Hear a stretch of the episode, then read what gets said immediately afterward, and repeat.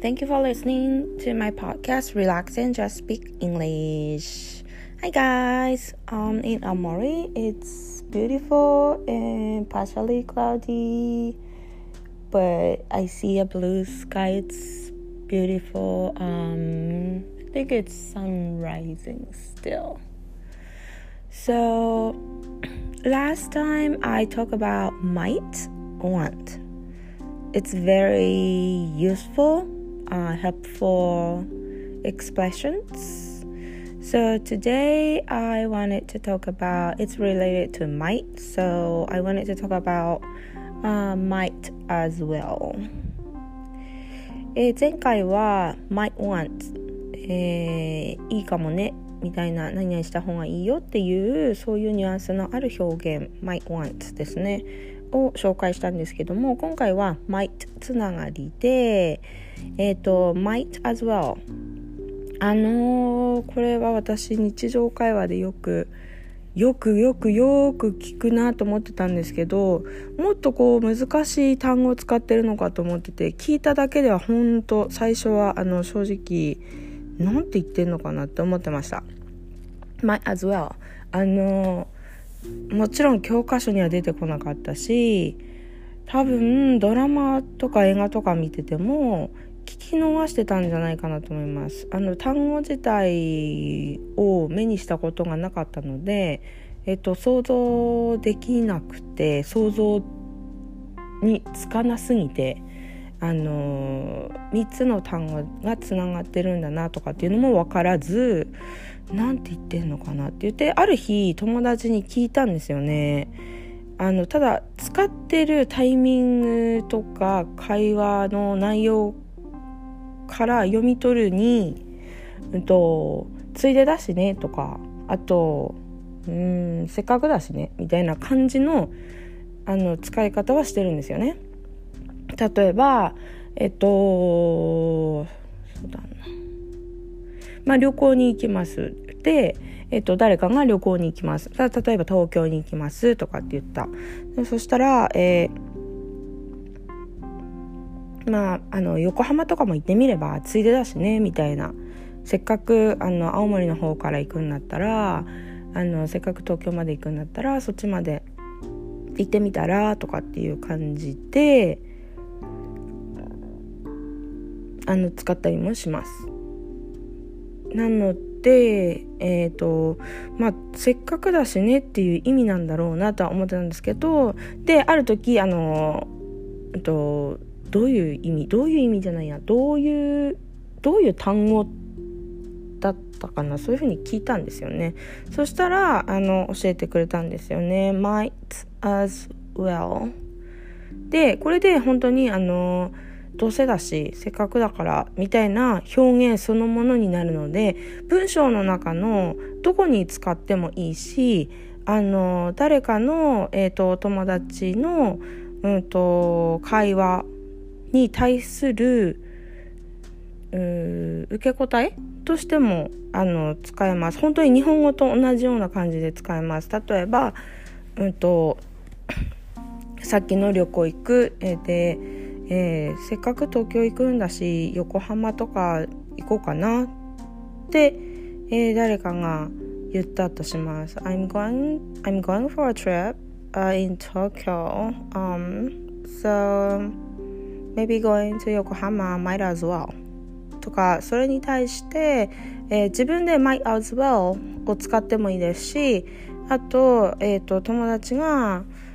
I'm going to Tokyo and maybe I'm going to Osaka. I'm visit I'm visiting to uh, I'm visiting Yokohama. ごめんなさい。I'm visiting Yokohama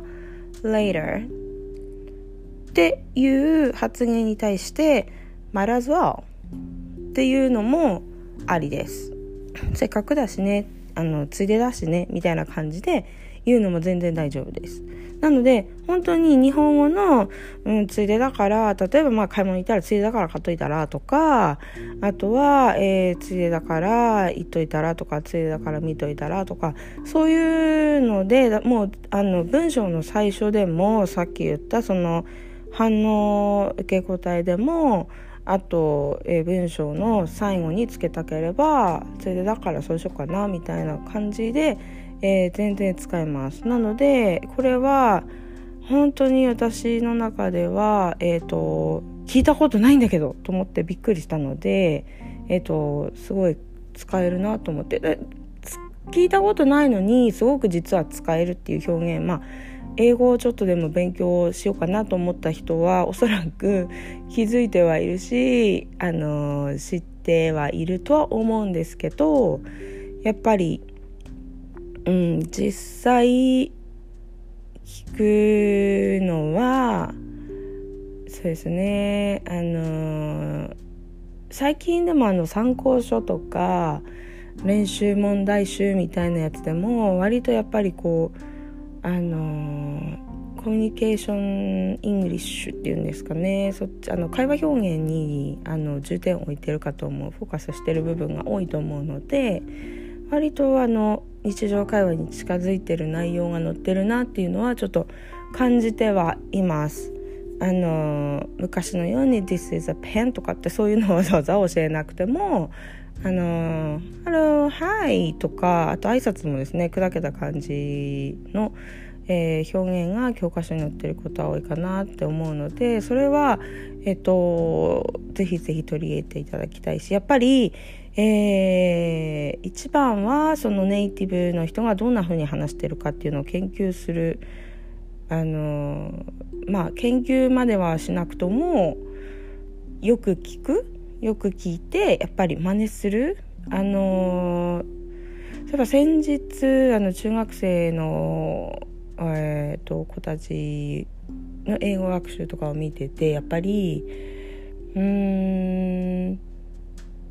歌をみんな歌う時、まあ、好きなあの歌手とかアーティストとかっていると思うんですけどで最近やっぱりあの洋楽とかもみんな流行ってたり TikTok とかでもね流行ってたりするのでよく歌ってるのを見るんですがその歌を最初に歌う時ってやっぱりこう歌詞をよく聞いてあと,、うんと、その歌ってる人みたいに真似して歌いますよね洋楽って絶対その、うんと発音に気使いながら歌う練習してると思うんですよ。あの1曲全部丸々一人で歌えるようになったりとか、まあ、好きなフレーズ歌えるようになるまでってやっぱ練習すると思うのでそれに同似たそれと同じような感覚ですなので本当に最初はやっぱり一言ワン、えっと、1単語で、えー、と次がフレーズになってとかってどんどんこう単語をあのくっつけて増やしていく感じですね。それの、えー、集合したバージョン、えー、それの集合体というか、まあ、け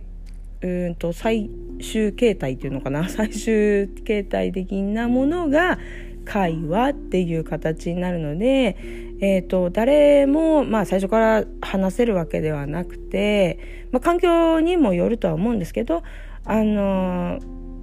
私はそもそもやっぱりこう日本で生まれて日本で育って周りも日本人の人がいっぱいいてってただその英語を使わなきゃいけないやっぱり毎日とか、えー、コツコツやらなきゃいけないっていう環境を自分で作って、えー、やってきたことなのであの日本にいながらにしては無理とかということではなくやっぱりこう自分の意識を変えていくことが大事かなと思います。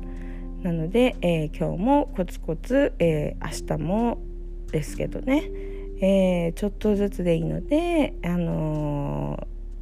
ー、本当少しずつの、えー、歩みでしかないですけどもあの最終的には、えー、積み重なったものがすごく身につくかなと思うので頑張ってください。Okay, that's all for today. Bye!